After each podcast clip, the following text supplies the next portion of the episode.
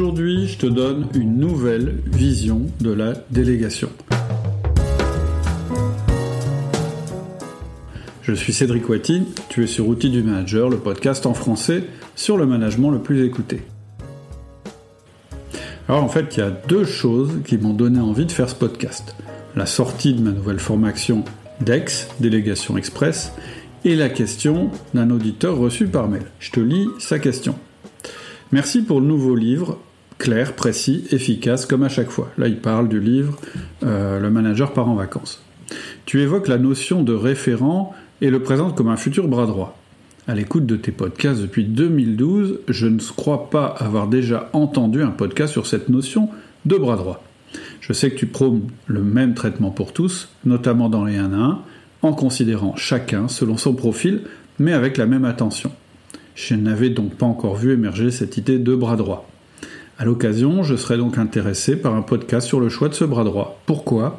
Quel impact sur la délégation? Quel impact sur l'organisation personnelle du manager? Est-ce du favoritisme? Comment gérer les jalousies? Faut-il l'officialiser vis-à-vis de l'équipe ou est-ce un constat dans les faits? Merci encore pour tous les bons conseils et la vision bienveillante et efficace du management que tu portes à travers Outils du Manager. Ce podcast, il constitue à la fois une réponse euh, à ces questions et il constitue aussi euh, une autre manière de voir la délégation, une manière un petit peu différente de ce que j'ai fait jusque maintenant. Je te propose trois parties. La première partie, je vais t'expliquer pourquoi la délégation est le plus grand levier en management. Euh, d'ailleurs, on verra aussi que euh, ne pas prendre ce levier en compte, c'est l'erreur que font bien des entrepreneurs et surtout des solopreneurs. Donc ça fait longtemps que je voulais répondre à ça. Dans une deuxième partie, je t'expliquerai très rapidement la méthode outil du manager pour atteindre ce graal de la délégation, parce que ça reste quand même les bases. Et dans la dernière partie, je te parlerai de mon nouvel outil qui va permettre d'aller plus vite avec la délégation.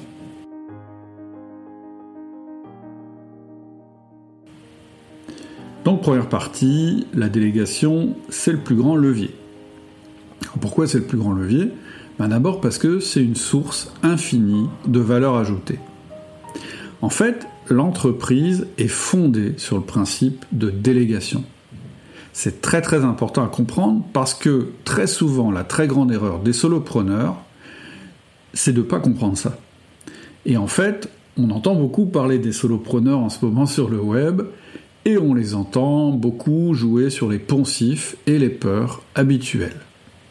Alors qu'est-ce que c'est que les poncifs et les peurs habituelles? C'est les gens sont pénibles, si tu embauches une brêle, tu peux plus la virer, on peut obtenir bien mieux en automatisant tout, le management, c'est la fin de la liberté, vaut mieux sous-traiter que d'embaucher, etc., etc., etc. Donc qu'est-ce qu'ils nous disent en fait ces solopreneurs, ou plutôt les gens qui conseillent les solopreneurs? Euh, ils nous disent euh, qu'il ne faut pas embaucher euh, et puis que le management, c'est pas une bonne solution pour créer de la valeur. Pourtant, en fait, il n'y a pas plus grand levier que le management et la délégation pour créer de la valeur ajoutée. La valeur ajoutée, c'est la raison d'être d'une entreprise sur un marché. Sans valeur ajoutée, aucun client ne voudra consommer quoi que ce soit chez toi. D'ailleurs, les théoriciens du lean l'ont bien compris, tu sais que j'aime bien le lean. Et en fait, ils nous donnent une définition très simple de la valeur ajoutée. Pour eux, la valeur ajoutée, c'est ce que le client est prêt à payer. Donc, ils nous incitent à éliminer de nos process tout ce que le client n'est pas prêt à payer. Les stocks d'encours, les temps d'attente, les opérations inutiles. Pourquoi ils nous disent de faire ça? Parce que ça va permettre de dégager du temps pour faire plus de choses à valeur ajoutée, parce que tout ce que tu dépenses à faire de la non-valeur ajoutée, tu ne peux pas l'utiliser pour faire de la valeur ajoutée. Et donc, sur le marché, clairement, les entreprises les plus compétitives, ce sont celles qui consacrent leur temps à faire de la valeur ajoutée, c'est-à-dire quelque chose que les clients sont prêts à acheter. C'est quand même simple à comprendre. Alors pour enfoncer le clou, Prenons maintenant un entrepreneur ou plutôt un solopreneur, c'est-à-dire quelqu'un qui euh, s'installe à son compte et qui a décidé euh, qu'il ne voulait pas embaucher. Donc, il va commencer son activité par saturer son temps disponible. En fait, le temps, j'en ai déjà parlé dans le podcast, c'est une donnée finie. C'est notre plus grande richesse, on l'a tous de manière équitable, on a tous 24 heures par jour, y compris ce solopreneur. Donc on a 24 heures par jour, on dort 8 heures, on mange euh, et on fait face à nos besoins physiologiques pendant 2 heures, c'est-à-dire qu'au maximum, il nous reste 14 heures. On ne peut pas générer de temps supplémentaire que ces 14 heures. Bref, une fois qu'on est d'accord là-dessus, on va regarder ce que fait notre entrepreneur, notre solopreneur. Donc ce qu'il va faire, c'est qu'il va commencer son activité et donc il va générer de la valeur ajoutée. S'il ne génère pas de valeur ajoutée, son entreprise va très vite s'arrêter puisqu'il n'aura pas de clients. Donc son objectif, c'est bien de générer de la valeur ajoutée et surtout de générer le plus de valeur ajoutée possible. Alors comment il va faire? Bah, Je disais, il va saturer son temps. C'est-à-dire que, par exemple, si on est capable de travailler 10 heures par jour, bah, il va travailler 10 heures par jour. Et puis, ce qui est bien, c'est qu'avec le temps, on a ce qu'on appelle une courbe d'apprentissage. Cette courbe d'apprentissage, elle nous permet, au fur et à mesure que l'on fait des choses, et que l'on les fait de plus en plus souvent, de les faire de manière de plus en plus efficace. Qu'est-ce que ça veut dire? Ça veut dire que notre solopreneur, il va travailler de plus en plus vite, il va faire moins d'erreurs, il va devenir de plus en plus performant. C'est ça qui va lui permettre d'augmenter sa valeur ajoutée et surtout d'augmenter sa productivité, c'est-à-dire la valeur ajoutée qu'il est capable de générer chaque jour. Et puis, à un moment, il va peut-être acheter ma méthode système d'organisation réaliste et il va réussir à mieux s'organiser pour grappiller encore de la productivité. C'est-à-dire que, en étant mieux organisé, il va augmenter encore la valeur ajoutée qu'il produit par jour. Et puis, il va peut-être embaucher Laurie, qui va lui apprendre à supprimer les tâches à faible valeur ajoutée. C'est-à-dire arrêter de faire ce pourquoi les clients ne sont pas prêts à payer, à mieux sélectionner ses clients, et donc à optimiser son système au maximum. Et là encore, il va générer encore plus de valeur ajoutée, et ça va être assez formidable. Et puis il va arriver à un point où bah, il aura tellement optimisé que euh, la seule solution pour continuer à, développer son activité, ça va être d'augmenter un peu son temps de travail, peut-être en prenant sur son temps de sommeil, peut-être en prenant sur son temps familial, etc., etc. Et tu l'as bien compris, tout ça, ça va avoir une limite. Il va y avoir un moment où il va faire un burn-out, ou un moment où ça va bloquer, ou un moment où ça va stagner. Il va même arriver quelque chose de pire.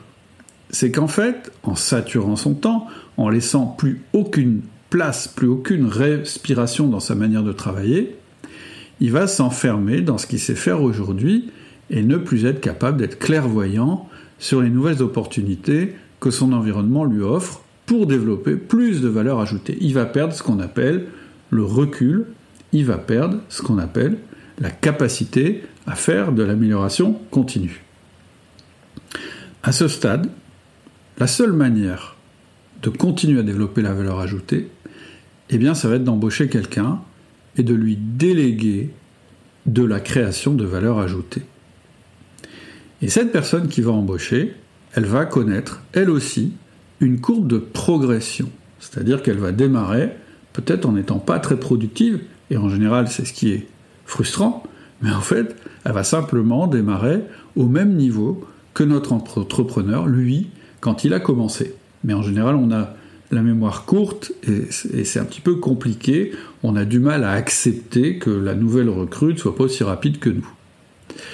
Et donc, je disais, cette personne va connaître une courbe de progression et l'entrepreneur, s'il sait déléguer correctement, et c'est ce qu'on apprend chez Outils du Manager, il va rendre cette courbe de progression la plus courte possible, c'est-à-dire que il va la rendre plus courte que sa propre courbe de progression. D'ailleurs, je ne vais pas rentrer dans les détails, mais la courbe d'apprentissage c'est jamais plat. Plus on avance, moins on progresse. C'est-à-dire qu'à un moment, on commence à stagner et il faut faire des efforts de plus en plus importants pour devenir de plus en plus euh, expert et efficace. Et c'est pour ça que je dis qu'un entrepreneur, il faut qu'il fasse attention à ce moment-là, et c'est vrai aussi pour un manager, hein, tout ce que je dis.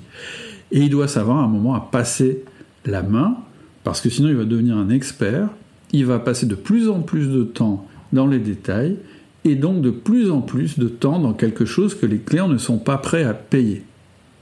Puis la deuxième chose, je l'ai dite, c'est qu'un entrepreneur et un manager ne doivent pas saturer leur temps. En récupérant du temps, ils peuvent à nouveau se mettre à la recherche d'opportunités pour développer de la valeur ajoutée. Et donc, ça leur permet non pas de travailler dans leur entreprise ou dans leur équipe, mais sur leur entreprise et sur leur équipe, et entre autres, par exemple, de faire du management, de faire du recrutement, bref, de développer sans cesse de nouveaux leviers pour dégager de la valeur ajoutée. C'est la fin du premier point de la première partie. La délégation, c'est une source infinie de valeur ajoutée. Mais la deuxième chose que je voudrais dire, c'est que c'est aussi la meilleure manière de manager que de porter de donner un accent à la délégation.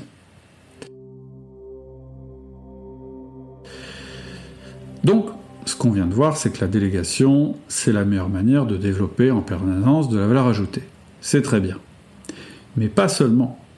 C'est aussi la meilleure manière de garder tes bons collaborateurs et d'éviter justement tous les freins, toutes les angoisses qu'on peut avoir quand on embauche. Tu sais que l'objectif d'un manager ou de chef d'entreprise, c'est d'obtenir deux R. Le premier R, ce sont les résultats c'est la performance de l'entreprise, et on vient d'en parler. On pourrait dire que c'est la valeur ajoutée. Il y a un deuxième R qui est important, presque aussi important que le premier, c'est la rétention, c'est-à-dire d'éviter de perdre tes collaborateurs. Parce que tu peux obtenir beaucoup de performance de quelqu'un pendant un temps court, mais en général, tu finis par le perdre. Donc ce deuxième R, la rétention, il y a deux moyens de l'obtenir. En faisant de la rétention, c'est-à-dire en retenant tes collaborateurs ou en les fidélisant. Qu'est-ce que c'est qu'un collaborateur retenu? C'est quelqu'un qui reste chez toi parce qu'il est mieux payé qu'ailleurs. C'est quelqu'un qui reste chez toi parce que c'est moins risqué qu'ailleurs. C'est quelqu'un qui reste chez toi parce que chez toi il y a du confort. Il y a un baby-foot, il y a euh, un, un rythme de travail qui est cool, il y a des longues pauses, on est très protégé, etc., etc. C'est très bien tout ça, mais s'il reste chez toi uniquement pour ça, ça veut dire que globalement, il n'aime pas forcément son job, il te donne pas forcément tout ce dont il est capable, et surtout, il va te demander en permanence plus de choses pour le retenir. Donc ça pourra être des meilleures conditions de travail, un temps de travail moins élevé, plus d'argent, etc., etc. Parce qu'en fait, la seule manière de combler son manque et d'avoir l'impression de progresser, eh bien, ça va être de renforcer les choses qui le retiennent dans l'entreprise. C'est-à-dire que quelque part, il va être chez toi par défaut. Et le jour où tu pourras plus suivre, au niveau matériel en particulier, il partira. Et c'est vrai que beaucoup de managers se font du souci pour les salaires et les primes de leurs collaborateurs. Ils pensent qu'en les payant au-dessus du marché, ils les garderont.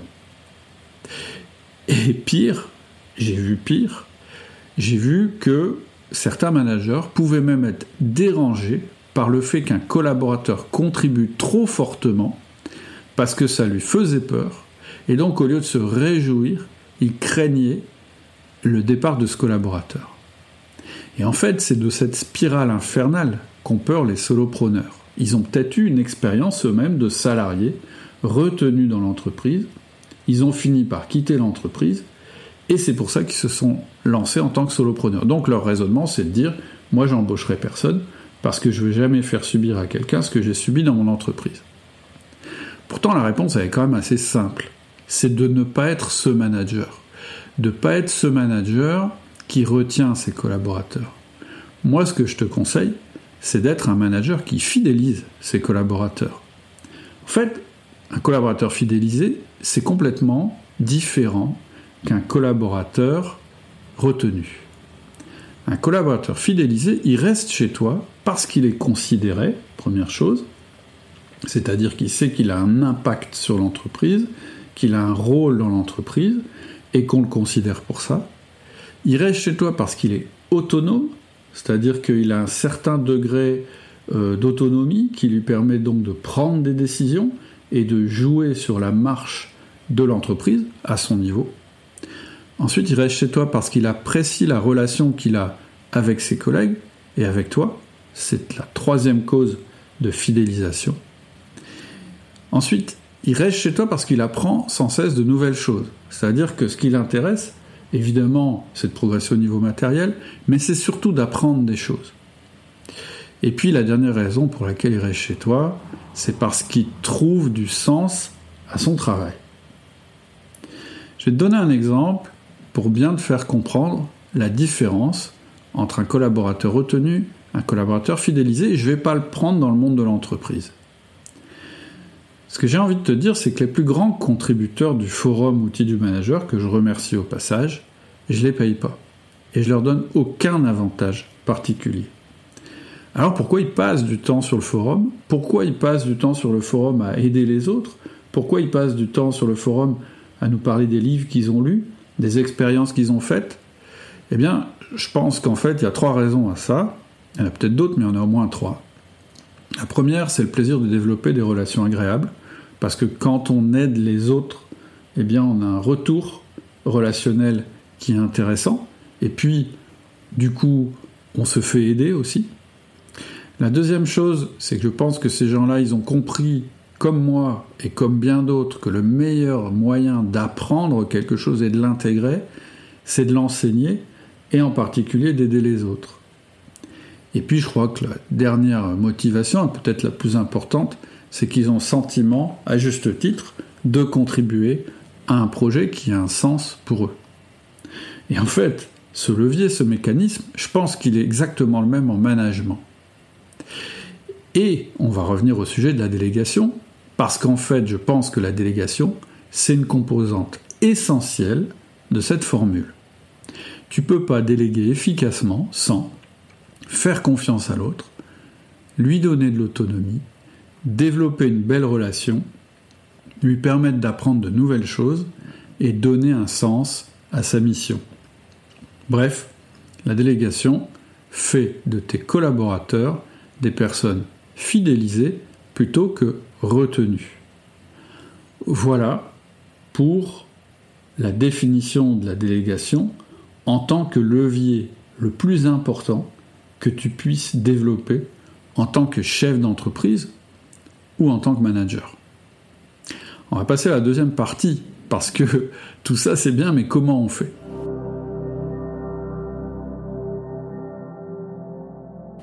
Donc dans cette deuxième partie, ce que je te propose, c'est de te décrire la méthode outil du manager pour mettre en place un management basé sur la délégation. On ne va pas rentrer dans le détail parce qu'en fait, cette méthode, c'est quasiment l'objet de tous les podcasts, mais je vais te faire un petit récap. La première chose, c'est que il y a quelques années, j'ai fait une enquête auprès de 500 managers. Ma question principale, c'était quelle est votre plus grande difficulté? Réponse numéro 1, le manque de temps. Réponse numéro 2, les difficultés relationnelles, que ce soit avec la direction ou avec les collaborateurs. Donc, en gros, le management, on n'arrive pas à le faire parce que ça prend du temps et parce que euh, et, la, la, deuxième difficulté, ce sont les difficultés relationnelles. En creusant, j'ai mis en évidence deux tensions chez le manager. La première, c'est la difficulté à concilier son temps personnel de production et le temps passé à manager. C'est-à-dire la génération de valeur ajoutée qu'il fait lui-même et la partie management qu'implique son poste. La deuxième tension, c'était de concilier les demandes de la direction et les aspirations des collaborateurs. Et en fait, j'ai construit toute la méthode outil du manager là-dessus. C'est sur ça qu'elle est construite. Alors maintenant, je vais te donner la méthode, mais vraiment ultra résumée, ou plutôt je vais te donner le raisonnement en cinq points. Premier point, que veut ta direction? Ta direction veut deux choses, des résultats de la rétention. On en a déjà parlé. Deuxième point, donc ton temps doit être orienté vers ces deux buts, les résultats, la rétention. Troisième point, tu peux passer ton temps à produire personnellement ou à manager, c'est-à-dire à créer de la valeur ajoutée toi-même ou à manager. Quatrième point, la plus rentable de ces deux activités, c'est le management. C'est-à-dire qu'une heure investie dans ton management, si tu l'investis bien, va rapporter plus de valeur ajoutée qu'une heure de production personnelle. Ça va être un investissement pour tes collaborateurs qui eux-mêmes vont générer plus de valeur ajoutée. Cinquième point du raisonnement, tu ne pourras faire levier que d'une seule manière, en déléguant le travail. Le plus grand levier pour obtenir des résultats, à nouveau, c'est la délégation. Jusque-là, c'est simple. Quand on reste au niveau de la théorie, tout est toujours plus simple. Là où ça se complique, c'est que la mise en place de cette délégation doit se faire sur un principe d'autonomie. C'est-à-dire qu'elle se base sur la confiance. Pourquoi je dis ça? Parce qu'une délégation sans autonomie va nécessiter donc un contrôle permanent, et donc ça ne sera pas une vraie délégation efficace. En fait, la nécessité de l'accompagnement et du contrôle permanent vont rendre le levier de la délégation inefficace. Tu vas passer plus de temps à faire une délégation hyper contrôlante que si tu faisais les choses toi-même. C'est souvent ce que j'ai entendu dans les entreprises. Quand je rencontrais une situation de délégation ratée ou dégradée, c'est bah, en fait, on n'est jamais mieux servi que par soi-même, ou bah, en fait, ça va plus vite si je le fais moi-même. Et puis en plus, c'est mieux fait. C'est pour ça que chez Outils du Manager, on a développé quatre outils et pas un seul qui se serait appelé la délégation. Parce qu'en gros, en fait, pour pouvoir déléguer, tu dois pouvoir faire confiance. Et pour pouvoir faire confiance, il va falloir que tu crées cette confiance parce qu'elle n'existe pas naturellement dans l'entreprise. Et la seule manière de générer de la confiance, ça va être d'investir du temps. Mais pour l'investir bien, il va falloir que tu l'investisses de manière dirigée. Et c'est pour ça qu'on a créé des outils. Donc on a créé quatre outils. Premier outil, ça s'appelle le 1 à 1, et il permet de déléguer une relation professionnelle de confiance, c'est la base. Ensuite, le deuxième outil qu'on met en place, c'est le feedback, parce qu'il permet de parler de performance et donc d'agir sur les actions de nos collaborateurs. Si on ne peut pas agir sur les actions de nos collaborateurs, la confiance ne sert à rien. Le troisième outil, c'est le coaching, qui va nous permettre de renforcer les compétences de nos collaborateurs pour augmenter leur courbe d'apprentissage. Tu ne peux pas déléguer à quelqu'un s'il n'a pas les bonnes compétences. Et le coaching va nous permettre aussi de développer l'autonomie. C'est le troisième outil, le coaching. Et enfin, quand tu auras mis en place ces trois outils progressivement, tu pourras mettre en place la délégation. Ça, c'est le principe d'outil du manager. Pendant très longtemps, le principe que j'ai défendu, et je le défends toujours, c'est qu'on ne peut pas brûler les étapes. Cette confiance, elle doit se construire graduellement en mettant chaque outil en place l'un après l'autre. Mais en regardant ce que je faisais moi-même, je me suis rendu compte que moi j'utilise un raccourci pour déléguer plus rapidement une partie de mon travail. Et je l'ai observé auprès de plein d'autres managers et entrepreneurs très performants. Et donc je me suis dit, bon, il y a peut-être un truc qui va nous permettre d'aller plus vite sur la délégation. Et donc ce raccourci, je te l'explique maintenant, c'est ma troisième partie. La méthode outil du manager, c'est une méthode. Et donc, elle s'applique à tous tes collaborateurs dans leur ensemble. Parce qu'en fait, tu gères une équipe. C'est sur ça d'ailleurs que l'auditeur met le doigt. Il dit, chez outil du manager, ce qu'on a dit, c'est que on prenait l'équipe, on mettait en place les 1 à 1, puis quand les gens avaient eu leur 1 à 1, on pouvait mettre en place les feedbacks, puis ensuite le coaching, etc. Les collaborateurs, je le précise, c'est tous les gens qui te sont directement rattachés, TN-1. Mais en fait, cette méthode, elle ne prend pas en compte une petite réalité du terrain qui va nous intéresser.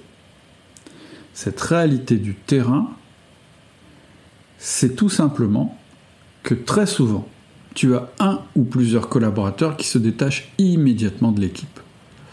Il y a des personnes en qui tu as confiance avant d'avoir créé la confiance avec les autres.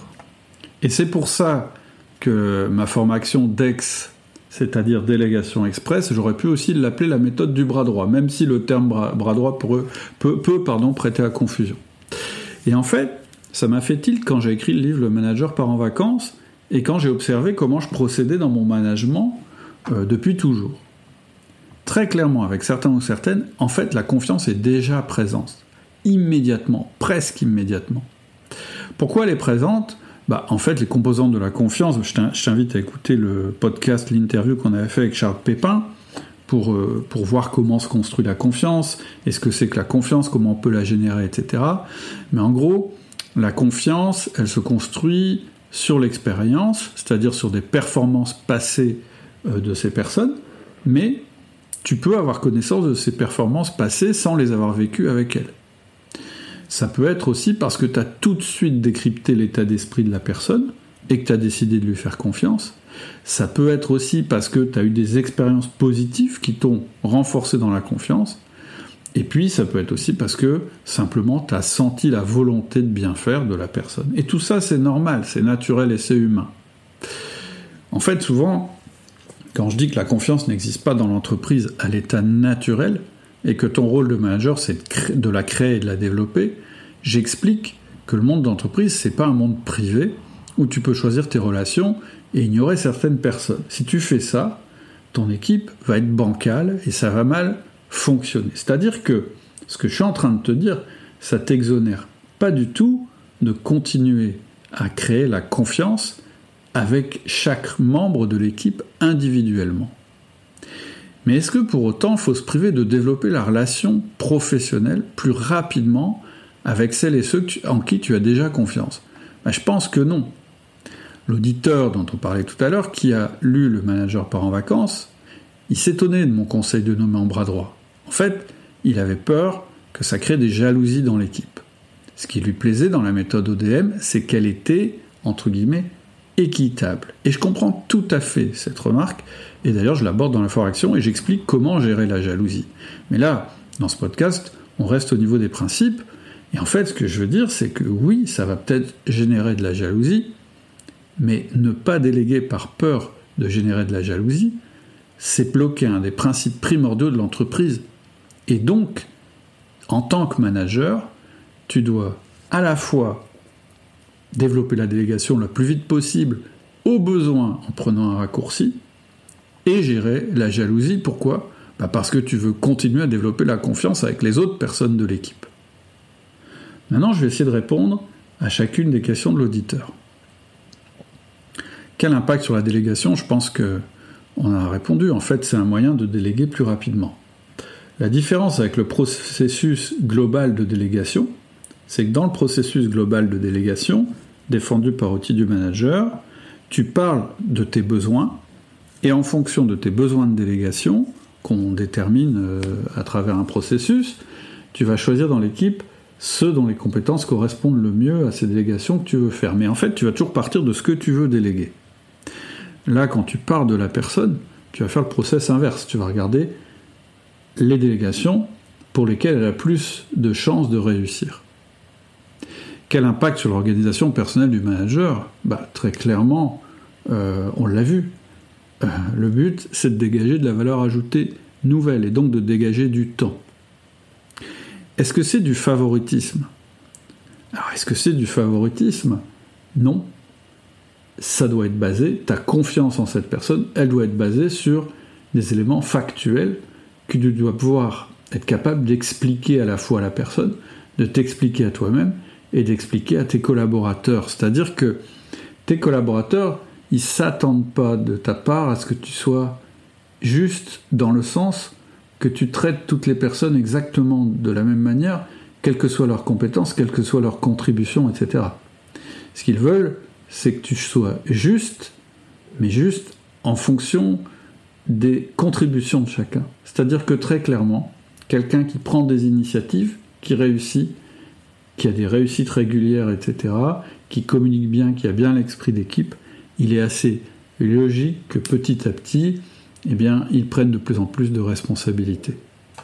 Je voudrais répondre aussi justement au même traitement pour tous. En fait, l'auditeur euh, nous dit Je sais que tu prônes le même traitement pour tous, notamment dans les 1 à 1, en considérant chacun selon son profil, mais avec la même attention.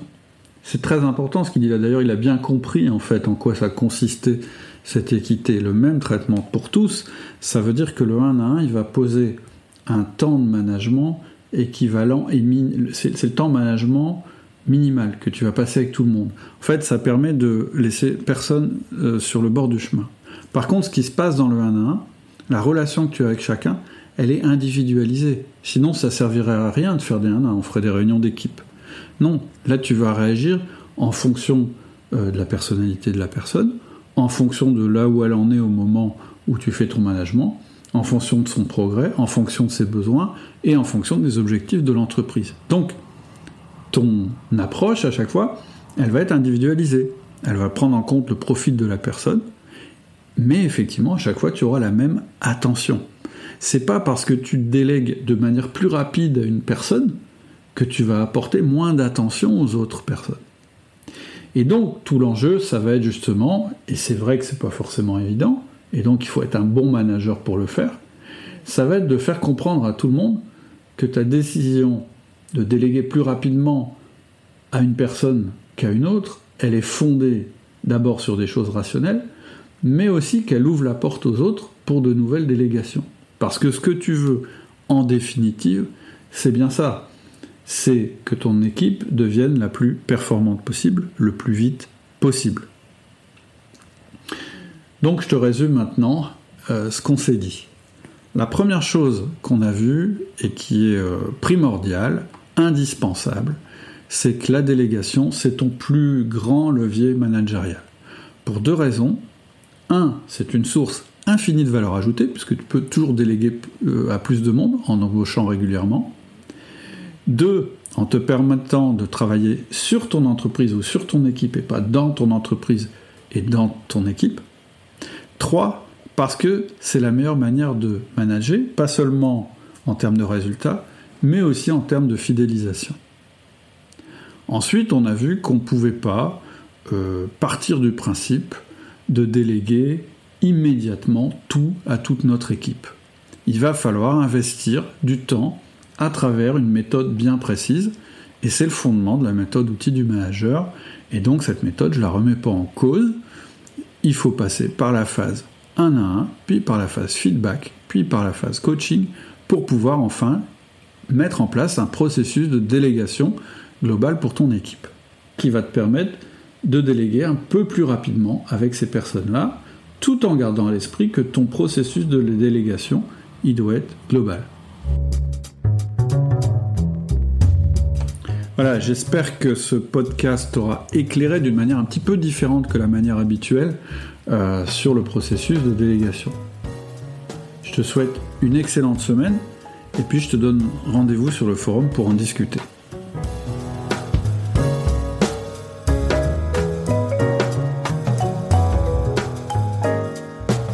Tu es encore là, peut-être que l'actualité d'outils du manager t'intéresse. Qu'est-ce que je fais en ce moment? En ce moment, je travaille sur la nouvelle formation puisqu'on est en lancement. Et au moment où j'enregistre ce podcast, la formation n'est pas complètement créée, j'ai commencé. Euh, et donc, je suis devant le mind map que j'utilise pour créer la formation. Euh, a priori, il y aura trois parties. La première partie, c'est pourquoi déléguer.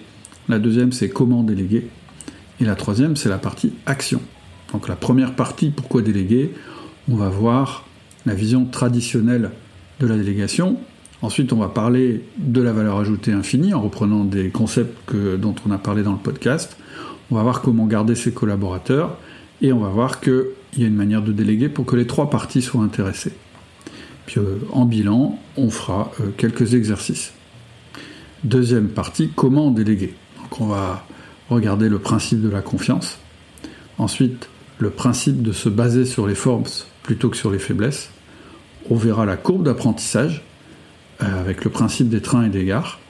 Et puis on verra un piège dans lequel tu ne dois pas tomber qui est le piège de devenir formateur.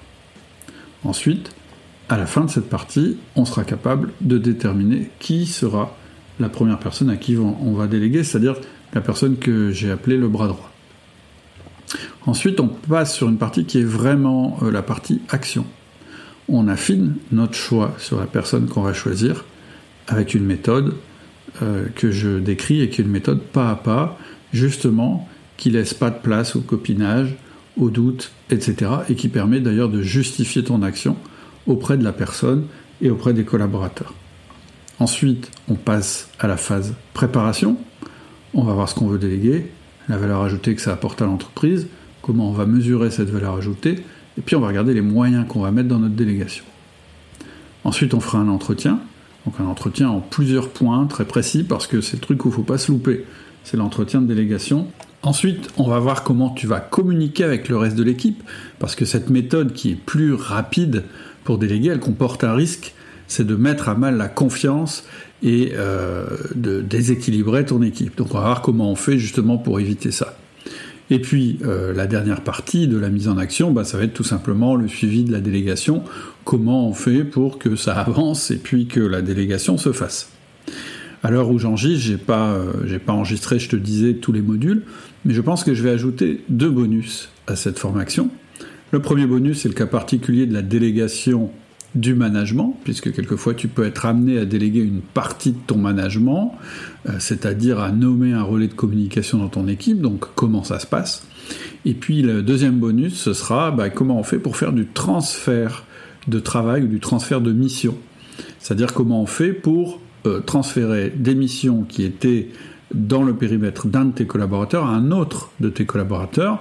On verra que c'est un tout petit peu plus complexe que quand c'est toi qui vas déléguer. Voilà. Donc je te disais, la formation actuellement, au moment où j'enregistre, elle est en train de, elle en lancement, c'est-à-dire qu'elle n'est pas finalisée.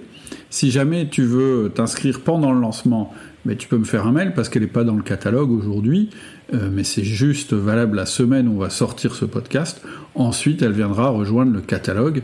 Et là, pour retrouver la formation, bah, c'est simple. Tu vas dans le catalogue, tu cherches Délégation Express et tu vas trouver euh, ton bonheur. Voilà, je te souhaite une excellente semaine et je te dis à bientôt. Au revoir.